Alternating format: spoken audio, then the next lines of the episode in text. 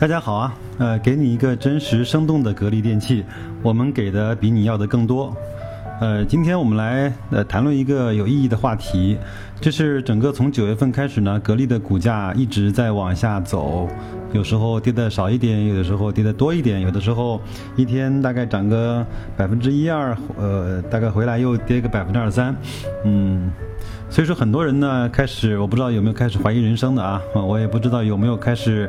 呃，坐立不安的有没有想要割肉出局的？那我们今天呢，用雪球一位网友叫 Hays 一九六三的一篇文章，我们来表达一下我们的看法。他呢，呃，我我很喜欢他的一些。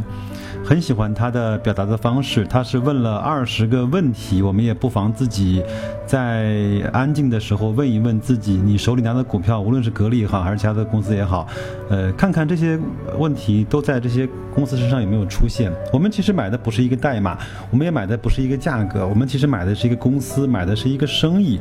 呃，我们来从最基本的面来去问一问这个公司，我们。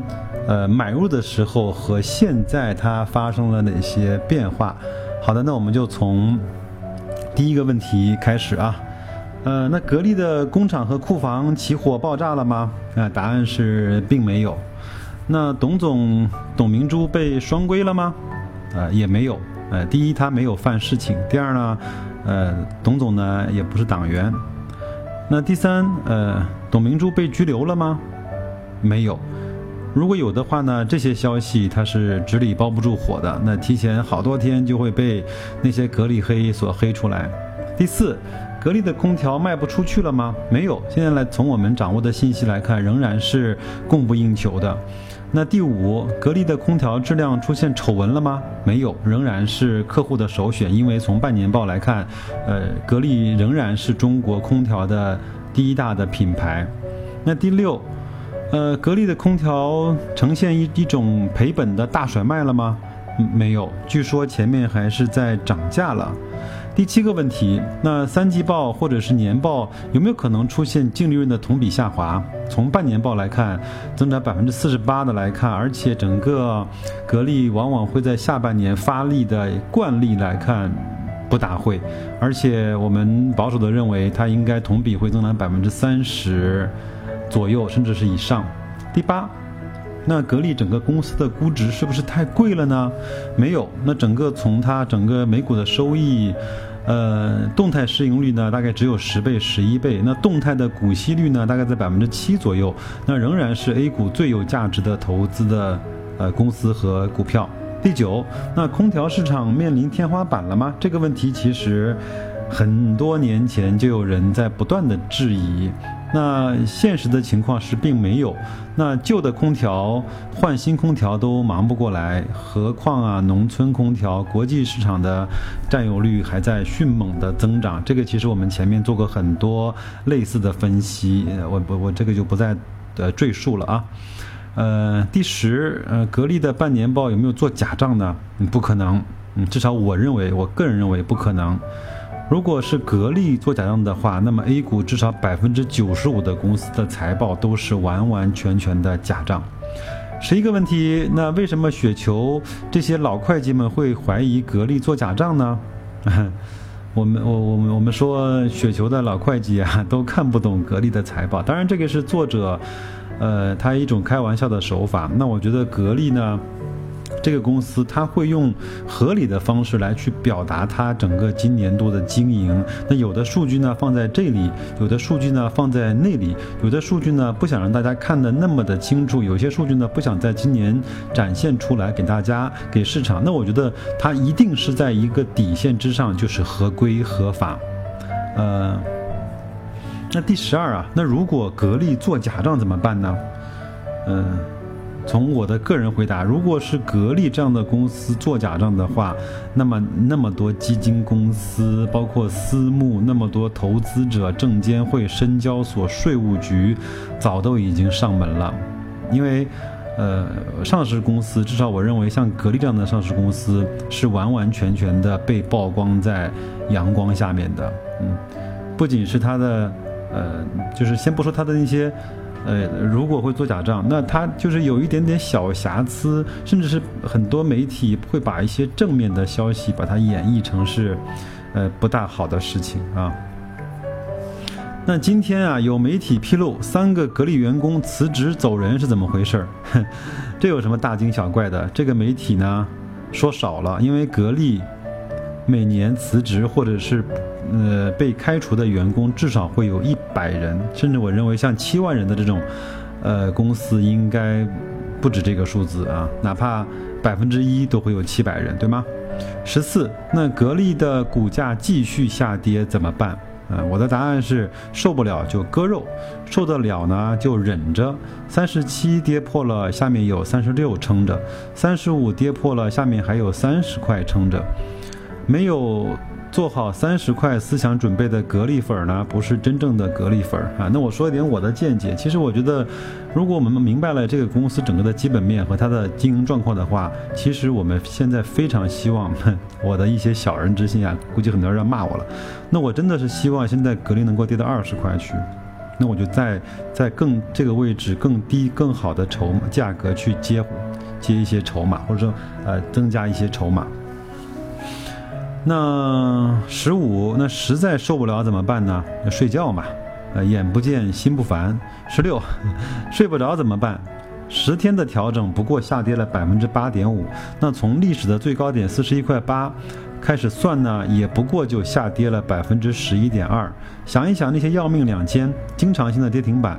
你就睡得着了，嗯，这个确实是，我觉得像很多我关注的一些创业板，也是那些非常优秀的公司，比如说东方财富啊，比如说光线传媒啊，比如说华谊兄弟啊，都大概是从当时最高的四十八九块跌到了八块跟十块，那这样的话，那整个心脏早就爆掉了，对不对？第十七，唯有为什么没有黑美的的啊？美的不值得黑，我觉得也不用去黑。另外的公司吧，呃，好好的研究你的，呃，持股的公司就可以了。那为什么那么多黑格力的？树大招风喽。比如说，很多人说招商银行却居然是最危险的银行，交行是垃圾。那十九，谁在卖格力？这个是一个很有意思的问题。你不妨自己想一想，你有没有在卖格力电器？你是什么价格买的？什么价格卖的？是二十块买的，四十块卖的呢？还是三十八块钱买的，三十六块钱卖的？二十，谁在买格力？很有意思的问题。这个呢，我来给出一些我的答案。因为前面在做了格力的半年报的分析的时候，发现。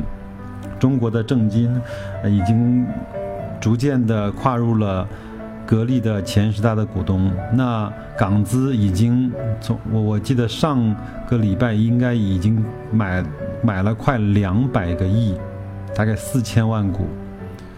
这个是个很有意思的问题。难道正正金、汇金、港资都是傻子吗？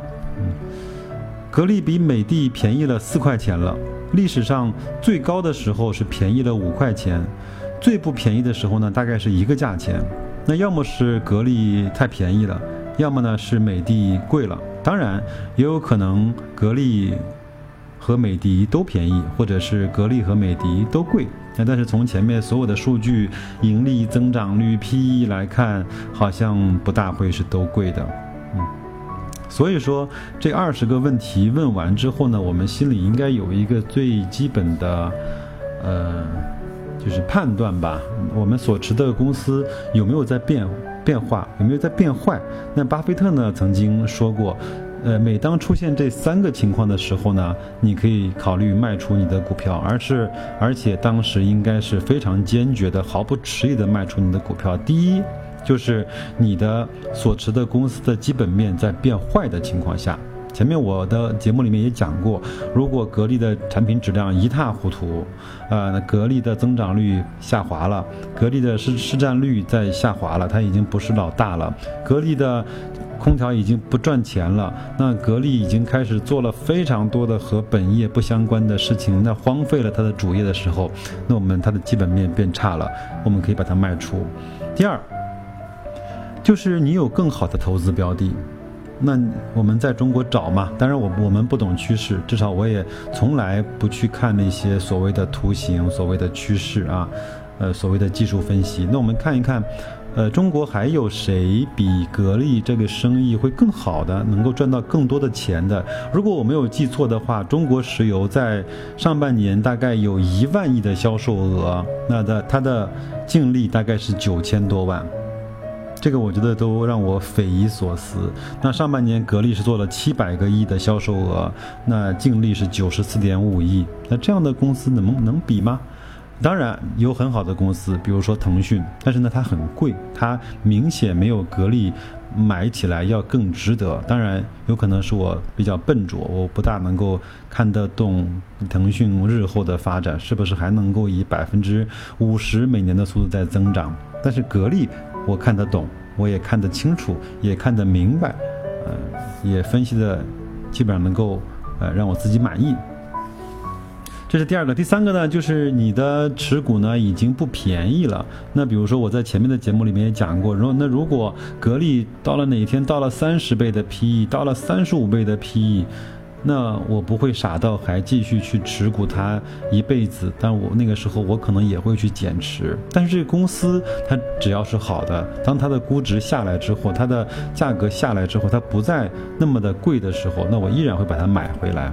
放在我的压箱底的股票仓里面，这个呢就是我借助 His 一九六三这这个非常有意思的网友呃写的一篇文章来表述，如果现在你对你的持股有一些不安定了，那你来看一看你现在和买它当初买它的时候。做那个判断、下那个决定的时候，发生了哪些的变化？如果没有的话，那我们也都知道，那整个公司的价值呢是一个人，那它的价格呢是你人，呃手里面牵的那只狗，那狗呢会跑前、跑后、跑上、跑下，跑得快一点，跑得慢一点，但是它无论怎么样都是围绕在它的价值。左右或者是前后在跑来跑去的，那价值提高了，那价格的波动，那它自然也就变成了对价值的一种呃认可，会对价值的一种呃佐证。所以说，呃，我们要做那个心里面很坦荡的那个有价值的人，去买那个呃公司很有价值的生意，呃，不要去看更多的那个波动。有的时候呢，牵狗的绳子会放的长一点、短一点，这个都没有关系。关键是你心里踏不踏实，拿着你买的这个公司，你能够安安定的入眠吗？它的经营情况、它的管理层、它的所有的盈利能力都发生了变化吗？如果都没有的话，那我建议大家。去，呃，放在把心放在肚子里面，好好的去，该吃吃，该喝喝，该玩玩，该学习学习，该睡觉睡觉。所以说，晚安，各位。